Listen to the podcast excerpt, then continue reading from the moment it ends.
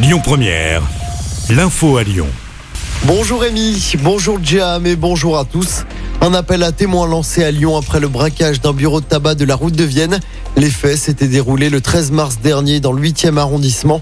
Les deux suspects, dont un était armé, avaient pris la fuite à pied pour rejoindre une voiture. Un témoin des faits aurait relevé la plaque d'immatriculation partielle de cette voiture au moment de sa fuite. L'appel à témoins complet est à retrouver sur notre application. Un vaste trafic de cigarettes démantelé à la guillotière. Trois individus ont été interpellés en début de semaine à Lyon. Le trafic aurait généré près de 50 000 euros. D'importantes sommes en liquide et de nombreuses cartouches de cigarettes ont été retrouvées à leur domicile. Les contrôles contre les rodéos urbains vont s'intensifier ce week-end à Lyon et partout en France. C'est à la demande de Gérald Darmanin, le ministre de l'Intérieur.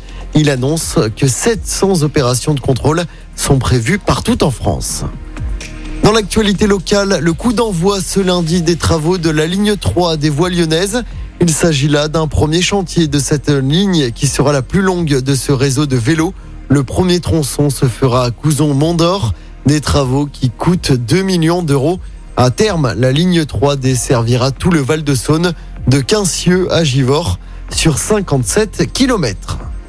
En football, Villefranche va-t-il jouer en Ligue 2 la saison prochaine? Pour ça, il faut que le club caladois s'impose ce soir contre Bourg-en-Bresse et que dans le même temps, Annecy perde face à Sedan.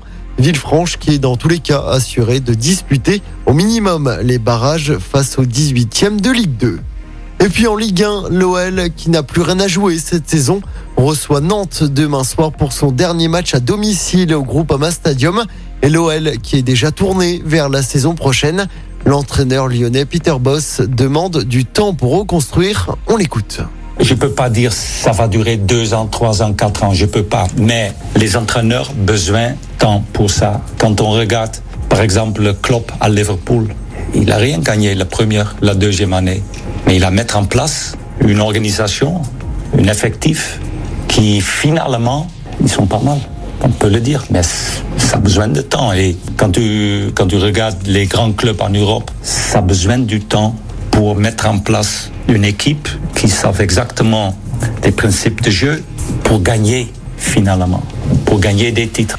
OL Nantes, dernier match de la saison à domicile, c'est demain soir du côté du groupe Ama Stadium. Écoutez votre radio Lyon Première en direct sur l'application Lyon Première, lyonpremière.fr et bien sûr à Lyon sur 90.2 FM et en DAB+. Lyon Première